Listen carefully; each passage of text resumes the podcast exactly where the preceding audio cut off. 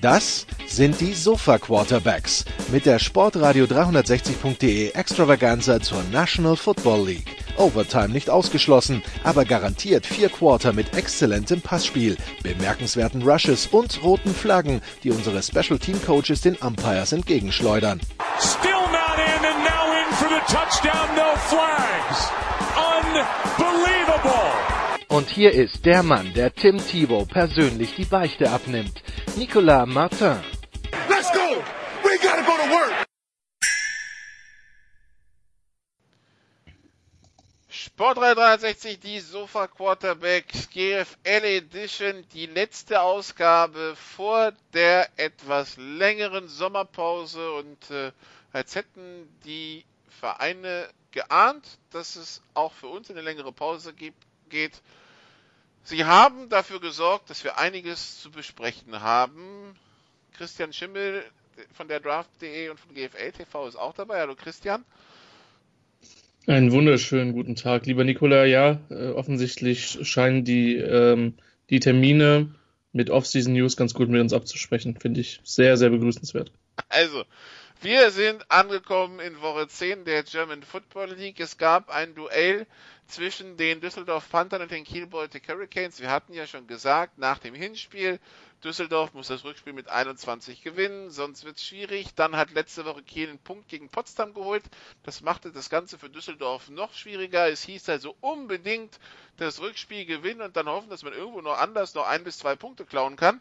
Ähm, es ging auch gut los. Man hat ja 10 zu 0 geführt, Christian. Am Ende verliert man 10 zu 20 und hat sich anscheinend damit abgefunden, dass äh, der Weg jetzt wohl nur noch in die Relegation führt, weil man hat fünf Punkte Rückstand und den direkten Vergleich verloren gegen Kiel und man hat fünf Punkte Rückstand und einen auch bisher noch nicht so gut aussehenden direkten Vergleich auf Potsdam. Das heißt, äh, die Düsseldorfer brauchen drei Siege in der Rückrunde. Sie spielen noch einmal gegen Potsdam, einmal gegen Köln, ähm, einmal gegen Dresden und zweimal gegen Braunschweig. Und an Dresden und Braunschweig merkt man schon, also dass die aus fünf, auf, aus fünf Spielen, zweimal Braunschweig, einmal Dresden, da wird es wohl schwer, dreimal zu punkten. Ähm, und, und das war am Sonntag vielleicht viel überraschender, am Sonntagmorgen die News über die Ticker, über die Facebook-Seite und so weiter. Die Düsseldorf Panther trennen sich von Head Coach John Leighton.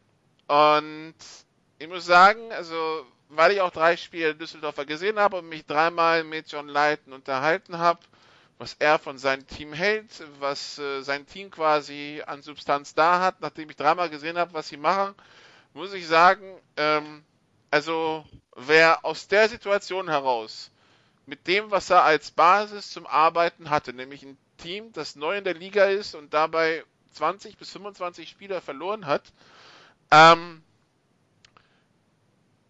sie wurden nie vorgeführt. Sie waren äh, in der ersten Halbzeit in vielen Spielen mit drin.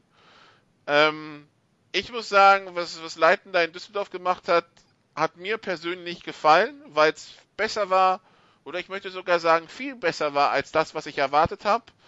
Ähm, dass man den entlässt, äh, da, da, fehlt, da fehlen mir persönlich die Worte. Was selten genug der Fall ist. Genau. Ähm,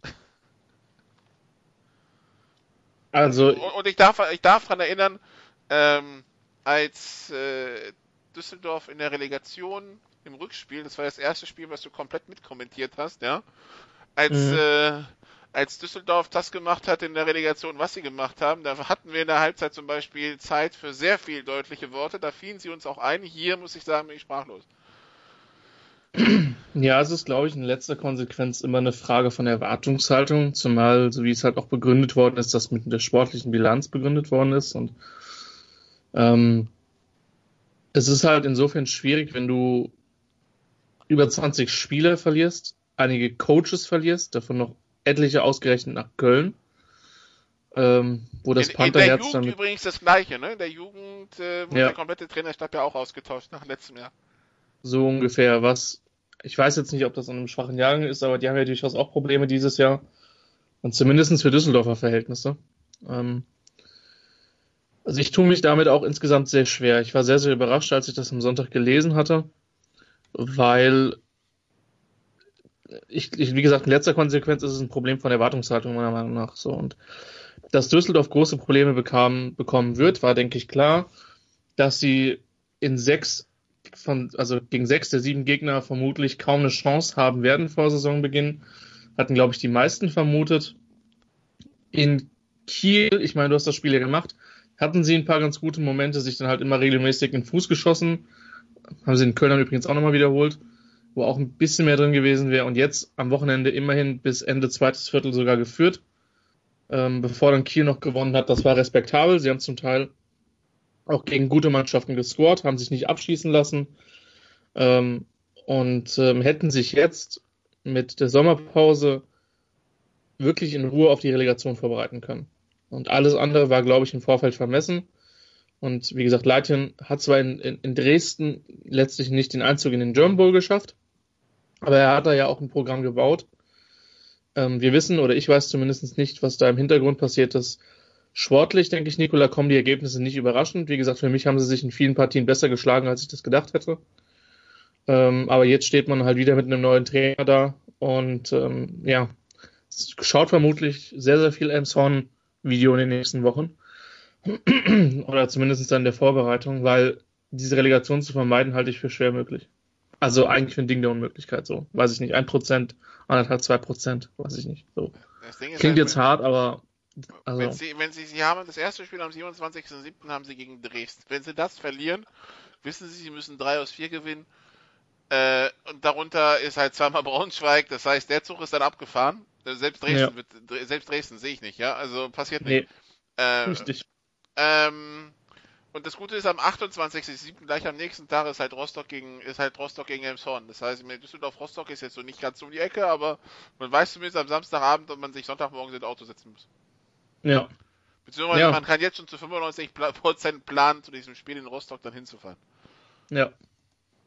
Ja, und das ist halt, das ist halt, das ist halt schade. Wie gesagt, in Düsseldorf wäre, glaube ich, viel mehr möglich durch die, durch die Stadt, durch das Jugendprogramm, was eigentlich da ist, aber die kommen nicht auf die Beine und momentan, ich habe zugegeben, ich habe noch nichts von Elmshorn gesehen.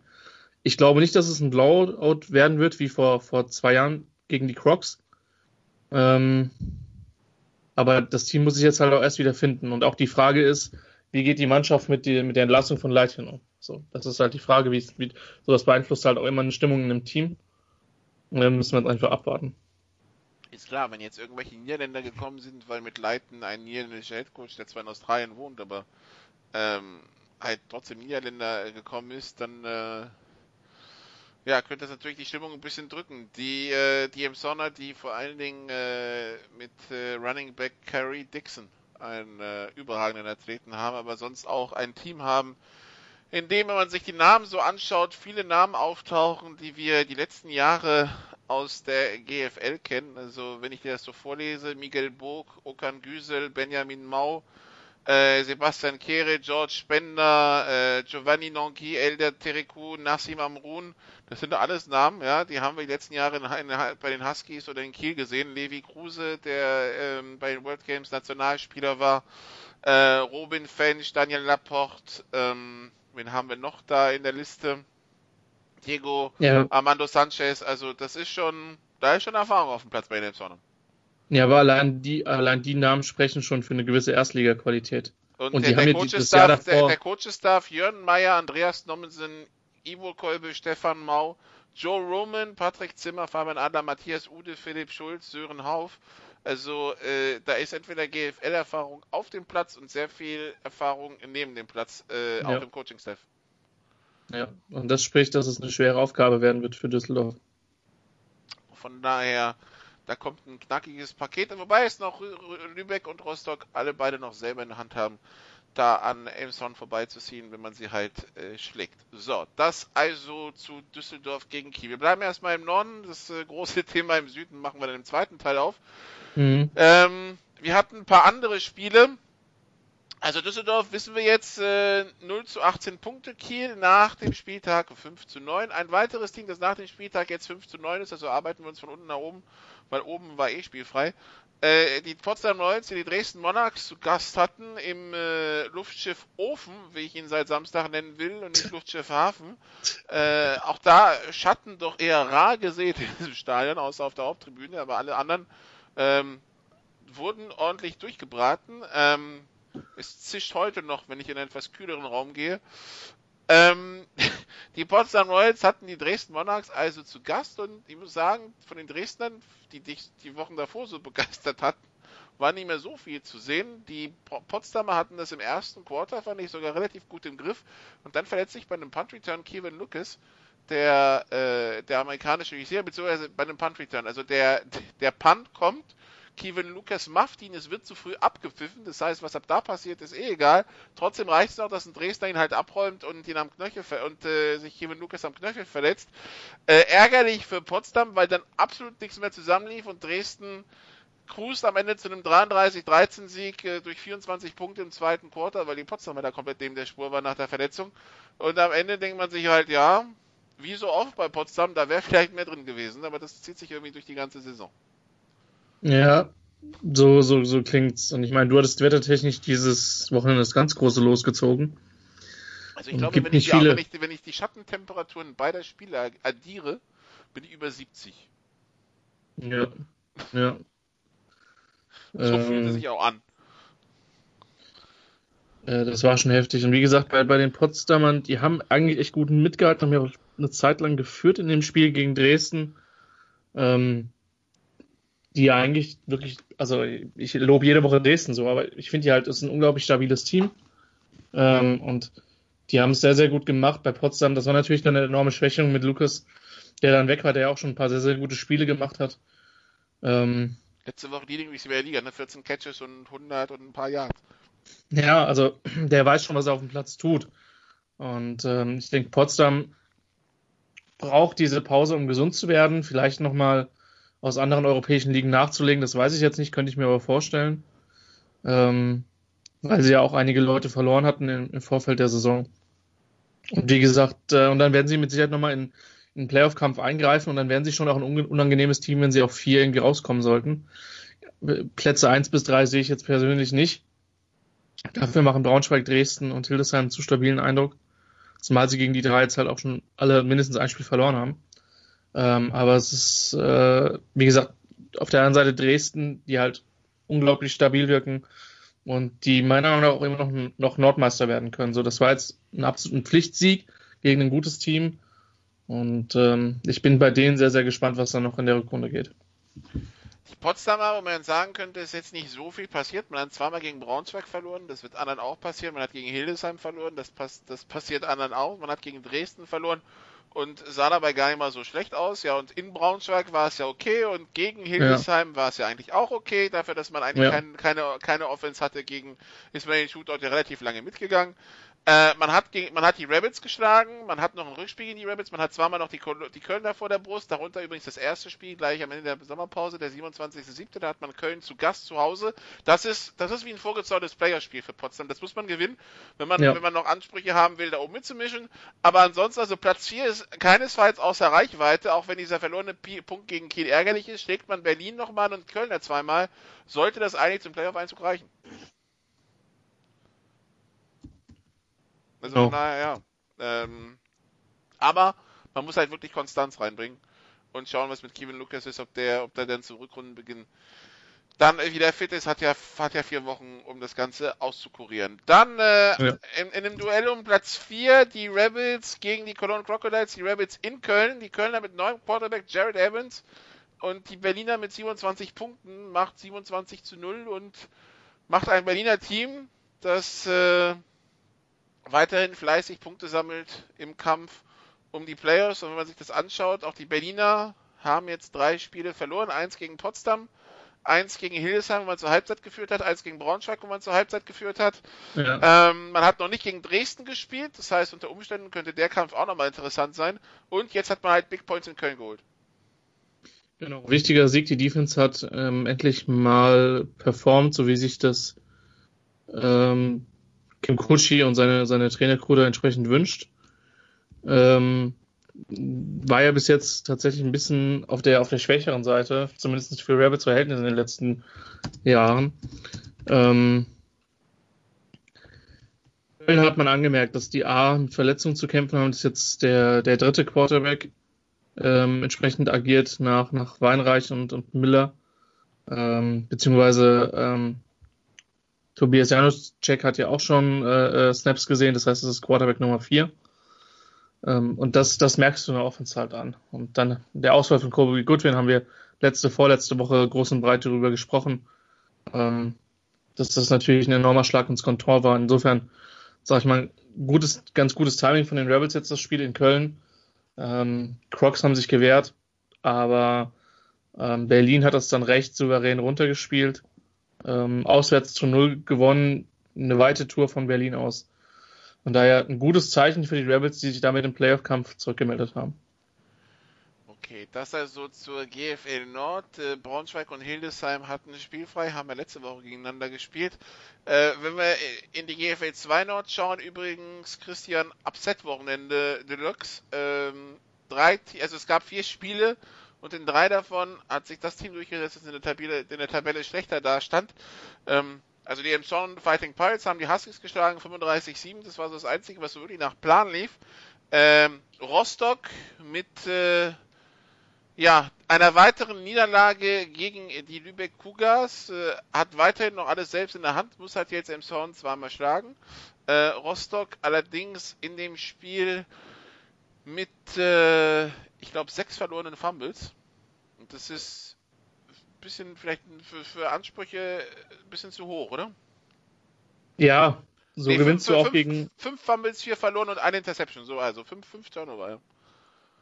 Weil ob du halt Fumbles verlierst, ist halt, wie wir halt wissen, reine Glückssache. Also das ist halt, da, da gibt es eindeutig Statistiken zu, zumindest in der NFL, dass das da mehr oder weniger eine komplette 50-50-Verteilung ist. Ähm, Olaf Nordflich wird eine schöne Flasche geköpft haben, als er das gelesen hat. Lübeck dieses Jahr deutlich stabiler als in der letzten Saison. Da haben sie ja noch bis zwei, drei Spieltage vor Schluss oder sogar bis ein Spieltag vor Schluss um Klassenhalt gekämpft. Und äh, für Rostock ist es enttäuschend.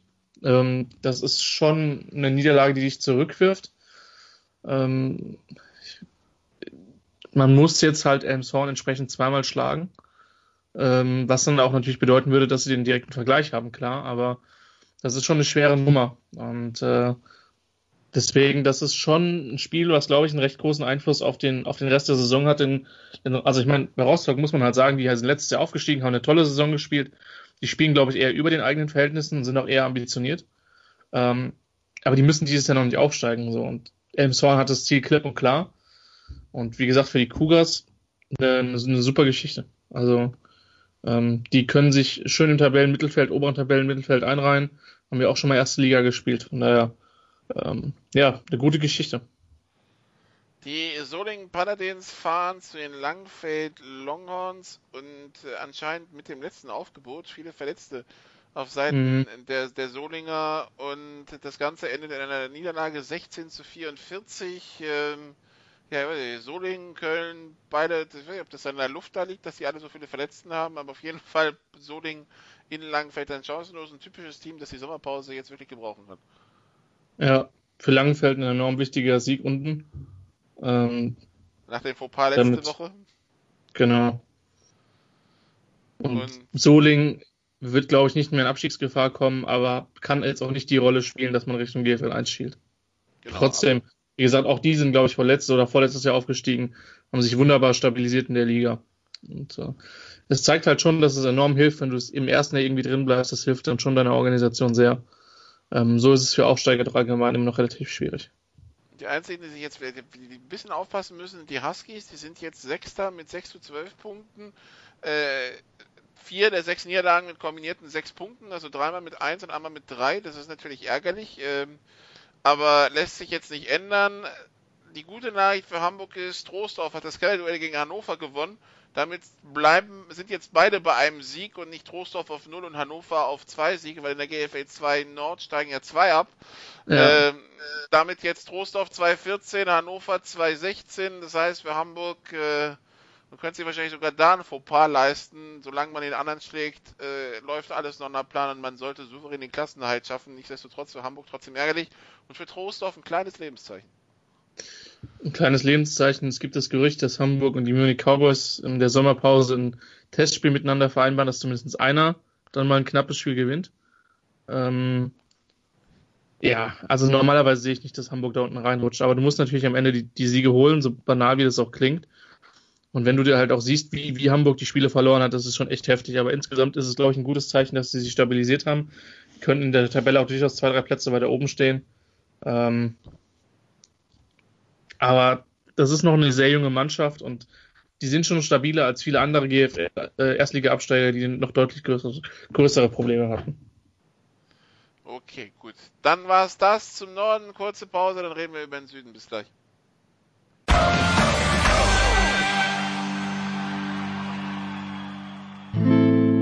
First and 10 around the league. Teil 2 bei den Sofa Quarterbacks zur GFL. Nikola Matan, Christian Schimmel immer noch im Gespräch zu dem, was in der GFL so passiert ist. Und äh, es ist ja alles eine Sache des Gleichgewichts im Universum, Christian.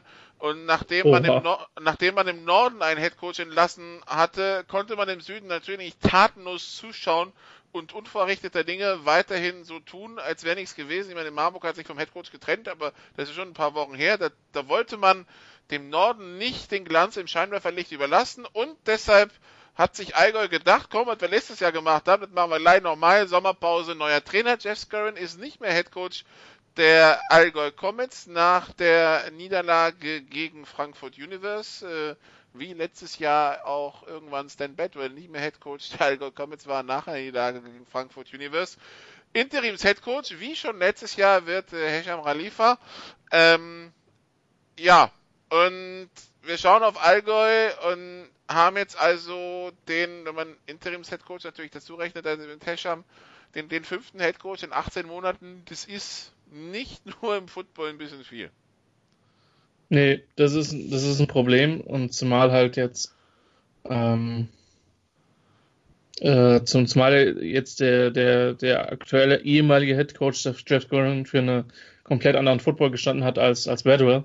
Der wollte laufen, Bedwell wollte werfen. Ähm, geklappt hat es zumindest bei, bei Bedwell in der Offense ein bisschen besser. Ähm, dafür hat die Defense diese Saison eigentlich schon immer relativ äh, ziemlich hart gespielt, ziemlich gut gespielt, aber äh, es, es hat dann halt mit Siegen selten gereicht und ähm, ja, es gab jetzt auch schon dann ein paar Gründe, warum man ihn dann, äh, warum man jetzt nicht mehr mit ihm weitergearbeitet hat, aber die Tabelle Nikola ist da für mich schon ein wesentlicher Grund, weil die Comets sind schon immer noch in aktueller und akuter Abstiegsgefahr. Ja, zusammen mit den Ingolstadt Dukes battelt man sich da um, äh, um Platz 7 und 8 in, in 10 Tagen am, am 13. Der, der, des Abstiegs, vielleicht Endspiel zwischen beiden. Das Hinspiel hat Kempten knapp gewonnen, wo Ingolstadt viele Punkte hat liegen lassen durch verschossene Kicks und äh, nicht, erfolg nicht erfolgreiche Two-Point-Conversions. Ähm, das Rückspiel steht dann an in Ingolstadt und der Rest ist schon ein bisschen weg. Ne? München 5, Kirchdorf 5. Äh, da geht es nicht nur um die Punkte, da geht es auch um direkten Vergleich, weil es halt so eng ist. Und äh, meinst du bei den Comets auch sowas wie Panik-Button dabei? Ja, ja, glaube ich schon, weil irgendwie also ich habe mit allen, mit denen ich außerhalb von Frankfurt und Hall vor der Saison gesprochen habe, und das waren nicht alle Mannschaften im Süden, habe ich so gehört, ja, Platz 3 ist eigentlich möglich. Jetzt bin ich Geisteswissenschaftler, Nicola, aber das, was ich in der Sozialwissenschaft... Alles, was über 3 ist, zwischen 2 und 4 ist, überfordert dich numerisch, ist schon klar. Na, das geht ja schon noch. Also einstellig, einstellig, einstellig ist schon immer noch okay. Und anhand der, der Fähigkeiten, die ich in der sozialwissenschaftlichen Statistik an der Universität Marburg übrigens gelernt habe, was auch immer das aussagt, ähm, ist, dass nicht alle Dritter werden können. Sondern vermutlich maximal einer. Und ähm, da gibt es ein paar Teams, die sich deutlich mehr ausgerechnet haben und speziell Ingolstadt und Allgäu, Nikola.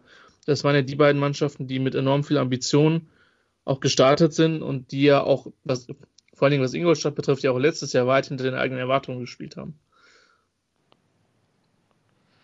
Äh, ja, ja, klar. Und, ähm, und, und, und, dann, und, dann, und dann stehst du halt unten drin und musst halt erstmal gucken, wie du rauskommst, zumal du dieses Jahr im Süden keine Trümmertruppe hast. wo du sagst, da gewinnst du halt zweimal 30-0, sondern du hast halt mit, mit, mit, mit Ingolstadt, mit Kirchdorf, in äh, München glaube ich eigentlich nicht, dass die da noch reinrutschen. Und mit Allgäu vier sehr respektable Programme. Ähm, ja, also dürfte, dürfte interessant werden, wie sich das da unten entwickelt. Wie gesagt, bei Hesham Khalifa glaube ich halt, dass er halt die Mannschaft hinter sich hat, denn die haben unter ihm sehr hart gespielt und sind ja letztes Jahr noch Dritter geworden. Ja, also für, für Ingolstadt, wie man die Nachricht dann in Ingolstadt aufgenommen hat. Ähm, auf der anderen Seite, man weiß ja jetzt auch, was kommt, ne? Also man weiß, ja. man weiß ja, was Hesham letztes Jahr gemacht hat. Ähm, ja. Von daher, also als, als Hesham übernommen hat, haben, sind, die ja, haben die ja plötzlich, sind die ja plötzlich gelaufen wie die Weltmeister. Ähm, gut, das haben sie in das Skirren halt auch versucht, das hat halt nicht geklappt. Das hat nicht geklappt. Die Frage ist, kann, kann Hesham einen, einen entscheidenden Hebel drehen, dass, dass, äh, dass das besser funktioniert. Also, die Comets verloren gegen die Frankfurt Universe, die Ingolstadt Dukes. Ähm, das ist dann quasi Chronistenpflicht. Verlieren gegen die Schwäbisch Unicorns mit 0 zu 51. Ich möchte nur ein paar statistische Werte herausheben äh, Jadrian Clark, der ähm, ja eine Halbzeit gespielt hat, ähm, bringt von den 13 geworfenen Pässen 8 an den Mann, 5 dafür für Touchdowns. Ähm, Tyler Rutenbeck von den 8 Pässen, die Jadrian Clark gefangen, geworfen hat, fängt da 5, 4 davon in der, äh, zum Touchdown. Das ist schon nicht schlecht. Dann, dann machen die, die Haller nochmal zu, zur Eröffnung der zweiten Halbzeit, als es schon 37-0 stand, 100 Yard Kickoff Return, das war dann das 44-0. Und äh, auf Seiten der Ingolstädter, das finde ich krass, die Statistik, 7 von 35 Corey Benedetto, 7 von 35, 20% also Completion bei 35 geworfenen Pässen für 75 Yards und 2 Picks. Das ist äh, nicht so gut. Ja, ist halt einfach, ist halt einfach überragend, was das dann halb passiert und wenn man sich die beiden Tabellenkonstellationen oder die beiden Spots in der Tabelle anschaut, darf man das Ergebnis halt auch nicht überraschen. Von daher sollte genau. man nicht zu viel draus machen. Wie gesagt, für Ingolstadt das nächste, das nächste wichtige Spiel nach einer, nach der Bye Week äh, am 13. Juli zu Hause um 18.30 Uhr gegen die Allgäu Comets. Dann hatten wir im Süden noch. Das äh, bayerische Duell zwischen den Kirchdorf Wildcats und den Munich Cowboys. Die Kirchdorfer, die ja in Marburg knapp verloren haben, die gegen Stuttgart knapp verloren haben, Christian. Äh, das heißt, die vielleicht sogar einen Tick besser sind, als es der Rekord von 3 und 11, also von 3 zu 11 Punkten vor dem Spiel ausgesagt hat.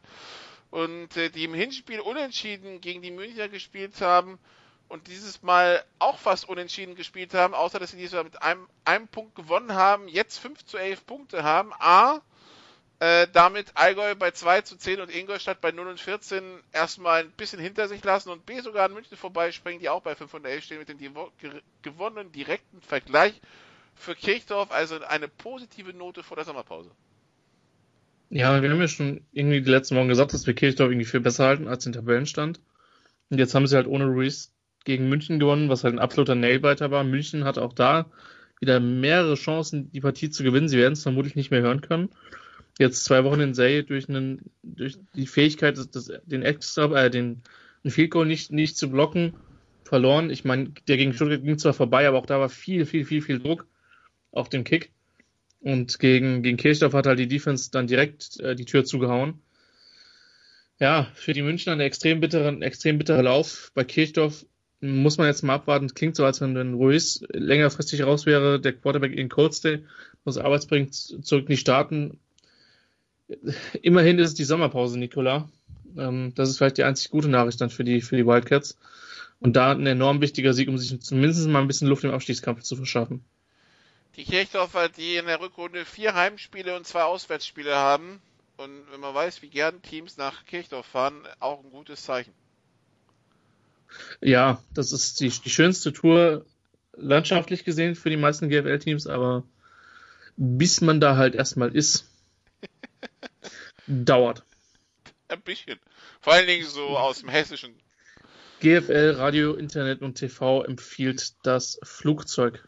Es sind dann zwar vielleicht 30 Flugzeuge, die man anmieten muss, aber hey. Mhm, genau. Kleine Flugzeuge. Also, ja, so groß ist es, weil der, der Flughafen, also der Flugplatz von Kirchdorf ist direkt neben dem Stadion. Aber wie gesagt, in der Größe etwas beschränkt. Der, der, der, der 319er kann da halt nicht landen. Das nee. ist halt das Problem. So, dann kommen wir zum Verfolgerduell zwischen Marburg und Stuttgart. Äh, Stuttgart-Marburg nach dem ersten Viertel 14-7. Nach dem ersten Viertel hatten wir auch die klassische Jacob Sullivan Interception, also lief alles nach Plan, dachten die Stuttgarter und vielleicht irgendwo im Hinterkopf auch die Marburger, ja. Ähm, und äh, irgendwann hat äh, Marburg bei Stuttgart einfach mal eine Wand aufgebaut und die Bremse reingehaut und hat selber für die eigene Offense das große, ganz große Gaspedal gefunden. Und das Ding geht 52-14 aus. Äh, wir fahren dahin, erwarten ein spannendes Spiel und äh, unsere Hoffnungen auf ein spannendes Spiel schmolzen dahin wie alles in diesem Stadion an diesem Tag, weil also wenn es in Potsdam warm war, äh, das war nix verglichen mit Marburg. Eieiei, mhm. also ähm, nur so klein, die kleine Geschichte am Rande, also alles in Marburg ist in der Sonne, also äh, was spielerisch ja. betrifft. Das Spielfeld, die Marburger Teamzone, die erst äh, am Frühabend in den Schatten getaucht wird und natürlich auch die gegnerische Teamzone. Das steht alles in der Sonne. Wir hatten das Glück, wir saßen im Schatten auf der Tribüne in diesen kleinen Büros. Wir hatten Fenster auf vorne und hinten, damit so ein kleiner Luftzug durchgeht. Wir hatten Wasserflaschen, die aus einem Kühlschrank, äh, aus dem Kühlwagen kamen. Temperatur also 3, 4 Grad. Nach einer Stunde ungenießbar bei Suppentemperatur und das, obwohl wir im Schatten waren.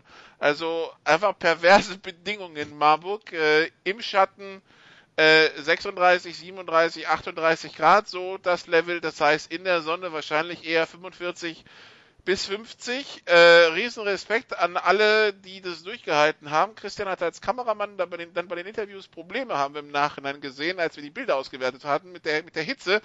Es war pervers, Christian. Habe ich so gewackelt, ja? Ja. Aber es ist kein Vorwurf, das hätte ich wahrscheinlich auch. Äh, ich war komplett durch. Also ist, ich war komplett fertig, weil ähm, also, wir haben ja nur drin gesessen und kommentiert. Ähm, aber es ist, ähm, es ist schon heftig gewesen. Und äh, von daher, sorry an der Stelle, ähm, aber äh, äh, großen Respekt an die Spieler und an die Coaches erstmal, ähm, weil das ist einfach, also in Marburg steht halt auch die Luft. Der Windzug hat mich schon ein bisschen überrascht, auch der ist nicht, nicht regulär da. Von daher, ähm, dass es dann in so einem Blowout endet, der es dann am Ende war, war dann schon überraschend. Also die Offense von den Mercenaries haben, hat gemacht, was sie wollen. Ähm, kein einziger Punt in dem Spiel, ein Turnover und ein Field Goal, der Rest waren Touchdowns. Ähm, wenige Third Downs, ähm, ich glaube schon irgendwie zur Pause über 200 Yards an Offense. Ähm, das war schon eine starke Leistung der, der, der Offense. Stuttgart hat da meiner Meinung nach, vor allen Dingen, wenn man sich das Hinspiel anschaut, defensiv echt underperformed. Und auf der anderen Seite war ich überrascht. Also Eubank hatte nicht sein bestes Spiel, hatte aber auch viel mehr Druck von Marburg, als ich erwartet hat, die halt sehr, sehr gut rotiert haben in der Defensive Line. Das war, glaube ich, ganz clever. Und dann ist das Spiel halt relativ schnell, ähm, ja, out of hand, wie der Amerikaner sagt. Das war dann weg.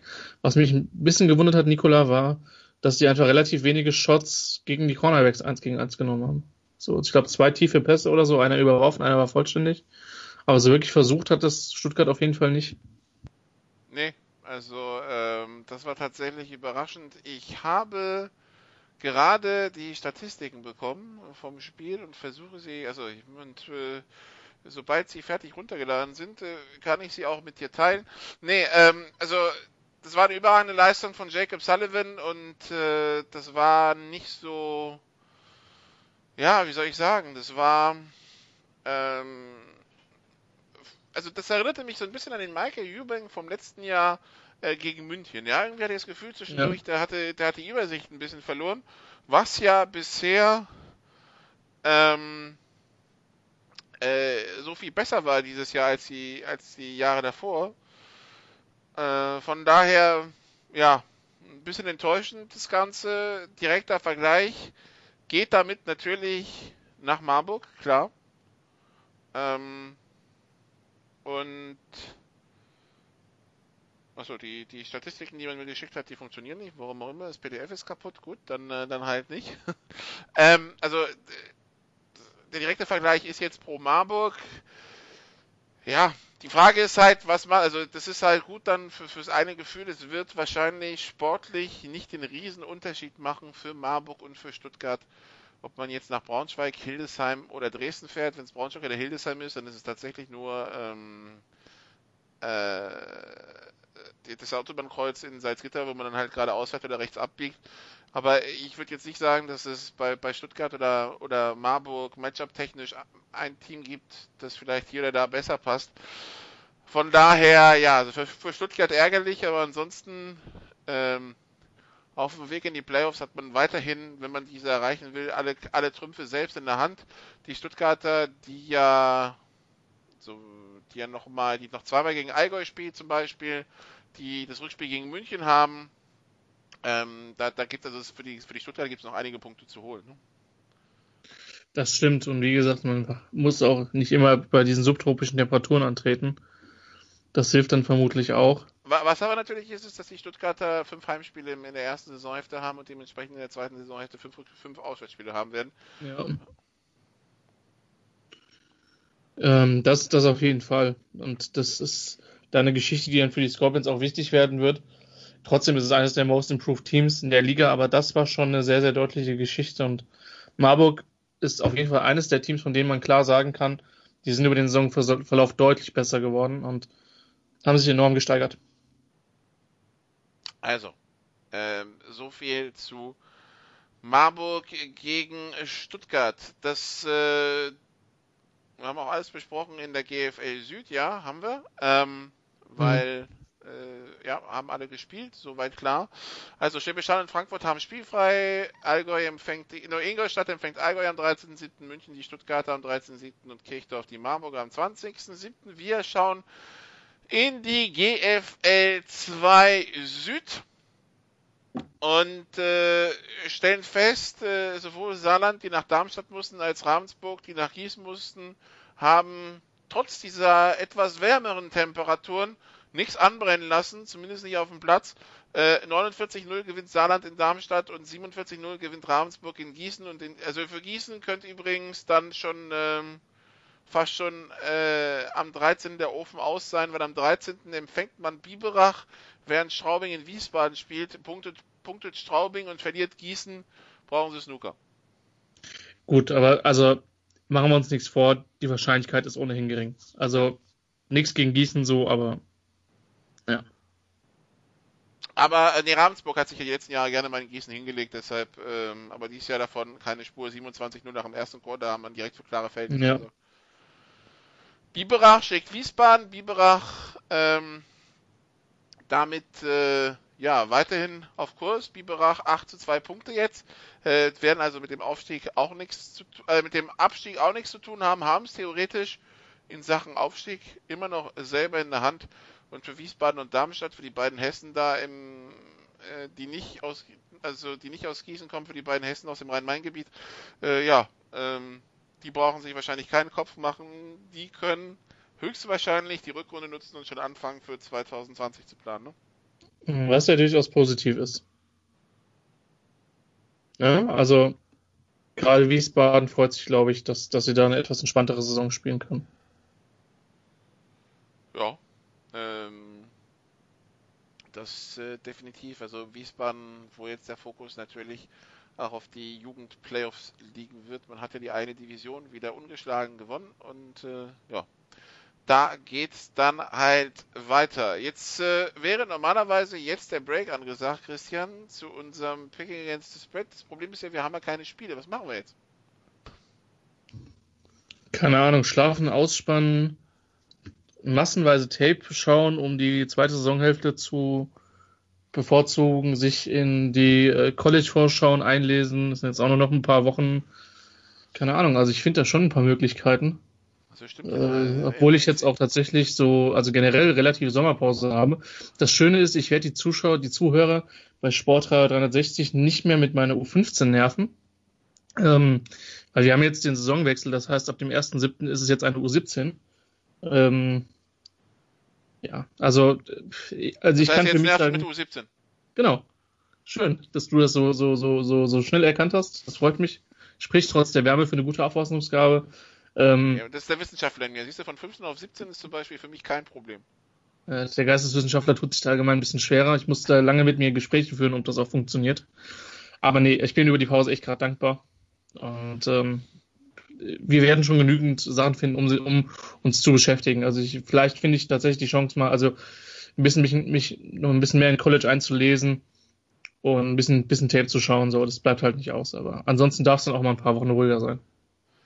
Genau, also die Sofa Quarterbacks machen jetzt Pause. Wir müssen mal gucken, ob wir dann quasi eine Preview aufnehmen vor dem Spieltag am 27., 28., 7., der äh, uns dann folgende Spiele im Angebot anbietet. Braunschweig gegen Berlin, da muss ich noch entscheiden, und am 27. und 28. Der Spielplan von Eintracht Braunschweig ist zwar raus, das besagte Wochenende allerdings noch nicht terminiert und, und Eintracht hat an dem Wochenende ein Heimspiel, das heißt, da muss man gucken, was passiert. Dann am 27.07. die Hildesheim Invaders haben die Kiel Baltic Hurricanes zu Gast äh, in äh, GFL-TV-Kreisen bei Christian gerne das Wespen-Game genannt.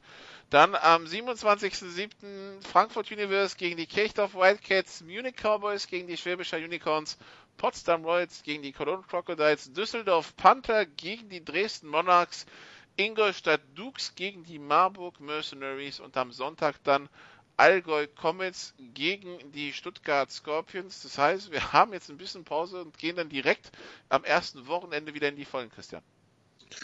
So sieht's aus. Das ist der Plan. Und äh, das Wespen-Game werde ich dann betreuen in der Hoffnung, dass mir nicht ähnlich so wieder fährt wie dir. einfach, einfach vorher frühstücken und äh, im Stadion nichts essen. Nun ja. Oder äh, Verhandlungen mit den, mit den Hildesheimer Wespen führen.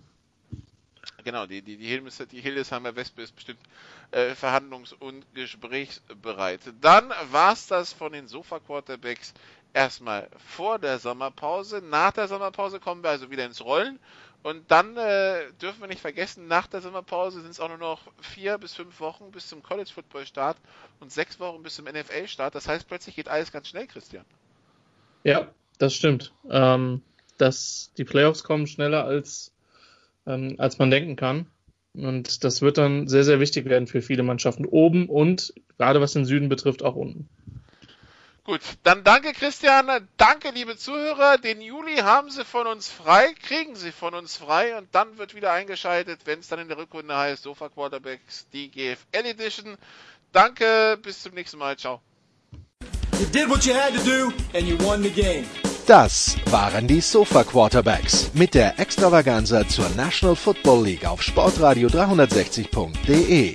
Wenn Sie Fragen, Anmerkungen, Gegenbeispiele haben, schreiben Sie uns entweder auf unserer Facebook-Seite über unseren Twitter-Account at sportradio360 oder direkt an steilpass at sportradio360.de. Great job, guys! Und versäumen Sie nicht unsere nächste Big Show jeden Donnerstag neu auf www.sportradio360.de. One day at a time. Keep getting better as a football team and we'll see what happens.